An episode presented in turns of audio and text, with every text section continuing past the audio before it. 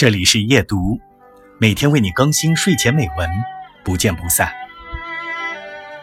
每个人都有选择自己生活方式的权利，当然，也要为自己的选择负责任，这永远是铁律。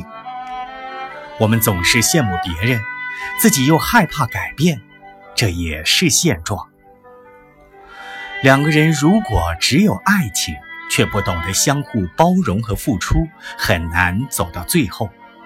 虽然现实中很多条件也成了谋杀爱情的因素，但没有爱情的婚姻大多是一地鸡毛。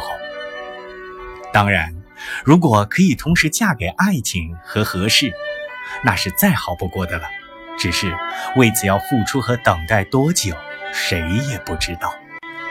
我们都害怕自己的青春经不起等待，嫁给合适也未尝不可。